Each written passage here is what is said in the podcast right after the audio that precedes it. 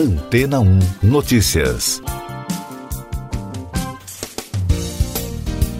Bom dia! Um estudo que ouviu 10 mil pessoas com idades entre 16 e 25 anos avaliou o nível de ansiedade dos jovens em relação às mudanças climáticas. O levantamento, feito pela plataforma Avaz, contou com a participação de pesquisadores de diversas instituições, como o Centro de Inovação em Saúde Global, da Faculdade de Medicina da Universidade de Stanford e da Universidade de Helsinki. O resultado revelou que entre os jovens de 10 países, os brasileiros dessa faixa etária são os que mais hesitam em ter filhos por causa do aquecimento global. No total, são quase a metade dos entrevistados, 48% a proporção ficou bem acima da média mundial, de 39%, e foi o maior percentual registrado em 10 países pesquisados, entre Austrália, Estados Unidos, Reino Unido, Índia, Nigéria, Filipinas, Finlândia, Portugal, Brasil e França. No Reino Unido, a porcentagem é de 38%, nos Estados Unidos é de 36% e na Austrália, 42%. De acordo com o levantamento, 79% dos jovens brasileiros sentem que o governo está falhando com eles, enquanto o índice é de 65% entre jovens britânicos e 67% entre os australianos. Especialistas ouvidos pela BBC disseram que essas preocupações identificadas não estão desconectadas da realidade. O último relatório do IPCC, o painel intergovernamental sobre mudanças climáticas, mostrou que o Brasil será fortemente afetado pelas mudanças do clima que tendem a provocar um aumento dos eventos climáticos extremos. Esse relatório mostrou que a América do Sul terá mais aumento de temperatura que a média global. As projeções indicam que o sudeste do continente terá aumento de chuvas, que inclui as regiões sul e sudeste do Brasil. Se as previsões se confirmarem, as consequências para o país serão graves e podem, por exemplo, fazer com que o Brasil deixe de ser uma potência agrícola, devido à ocorrência de período de secas cada vez mais prolongadas, temperaturas mais altas e outros fenômenos climáticos que terão um forte impacto na geração de energia e produção de alimentos. Outro ponto do estudo mundial sobre o comportamento dos jovens mostrou um cenário preocupante e generalizado de ansiedade sobre as mudanças climáticas, o que, segundo os pesquisadores, revela que os níveis elevados de estresse psicológico nessa população estão relacionados à falta de atitude governamental. De acordo com os dados avaliados dos países, os índices de ansiedade e preocupação tendem a ser maiores entre aqueles em desenvolvimento, como Brasil, Nigéria e Filipinas, ou que ficam no hemisfério sul, como Austrália.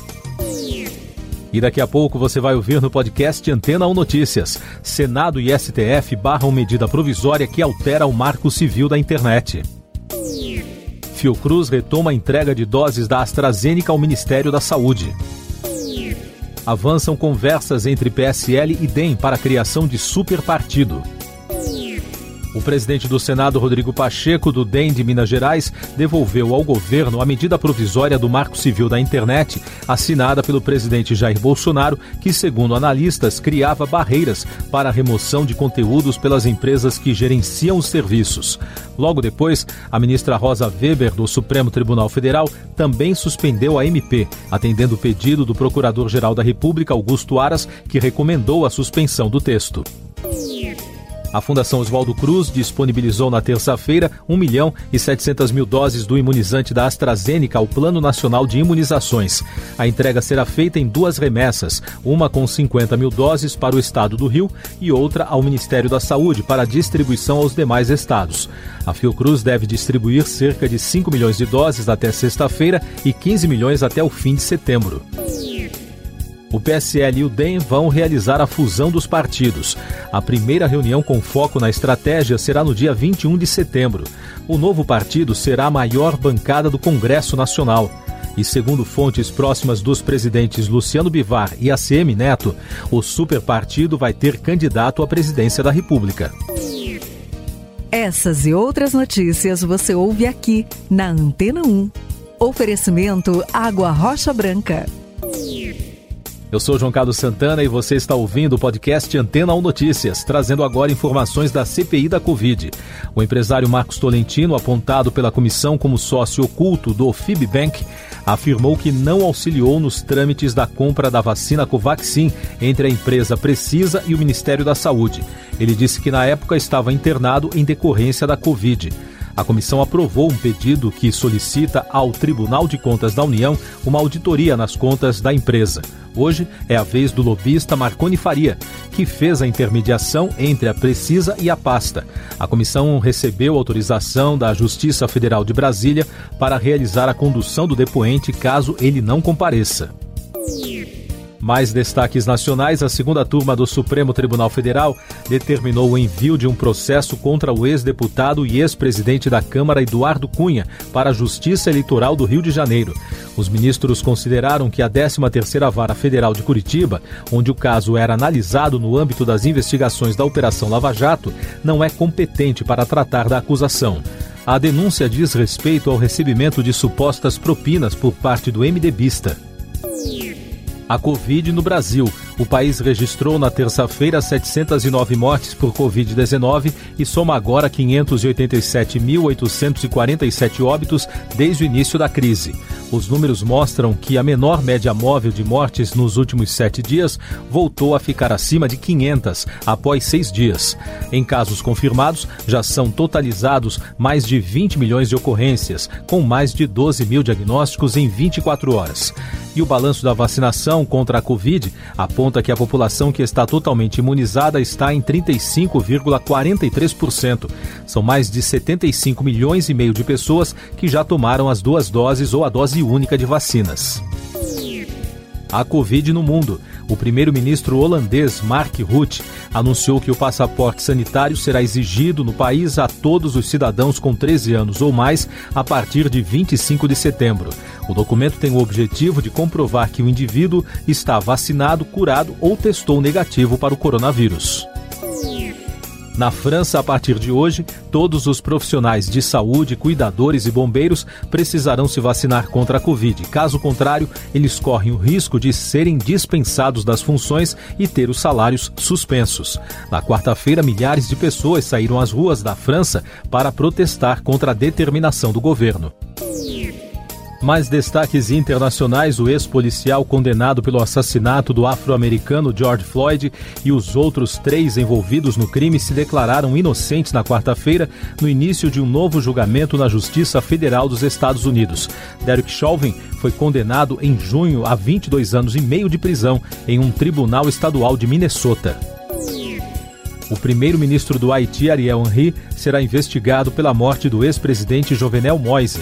Na terça-feira, o promotor-chefe Bedford Claude pediu ao juiz responsável pela investigação para denunciar o premier. Ele também pediu que Henry seja impedido de deixar o país.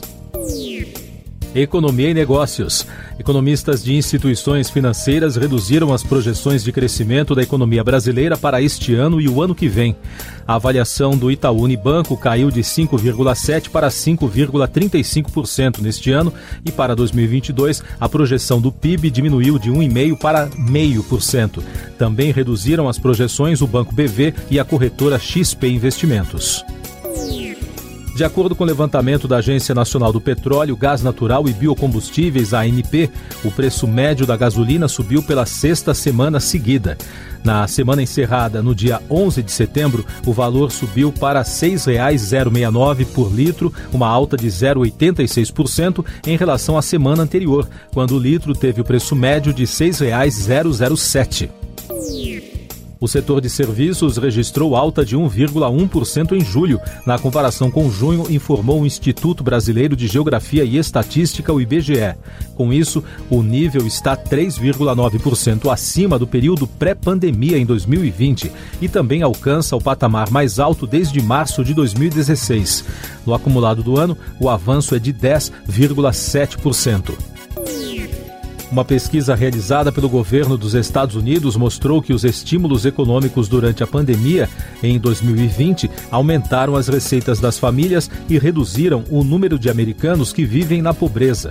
Segundo o Departamento do Censo Americano, a renda familiar média real, descontados os impostos, cresceu 4% entre 2019 e no ano passado.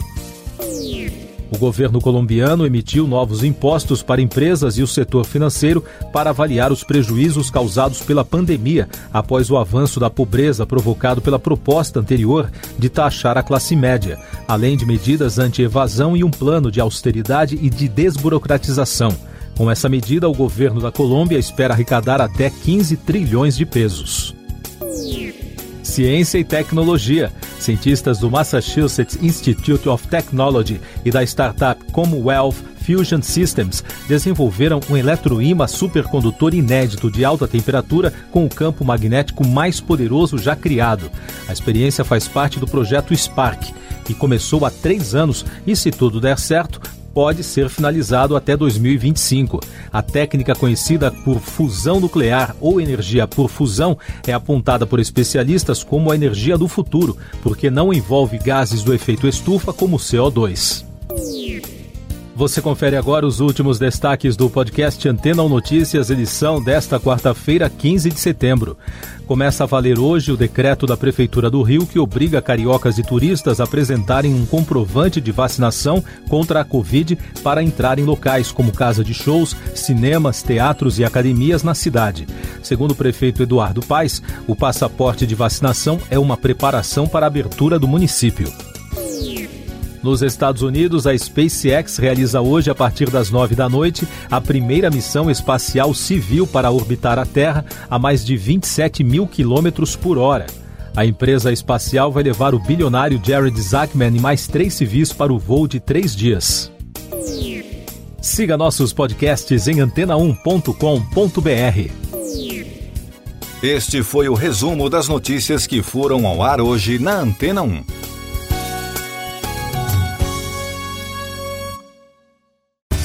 Depois de tanto conteúdo legal, que tal se hidratar com água rocha branca? O consumo regular de água durante o dia traz benefícios para a saúde, como, por exemplo, manter a pele bonita e hidratada. Rocha Branca, da fonte direto para sua casa.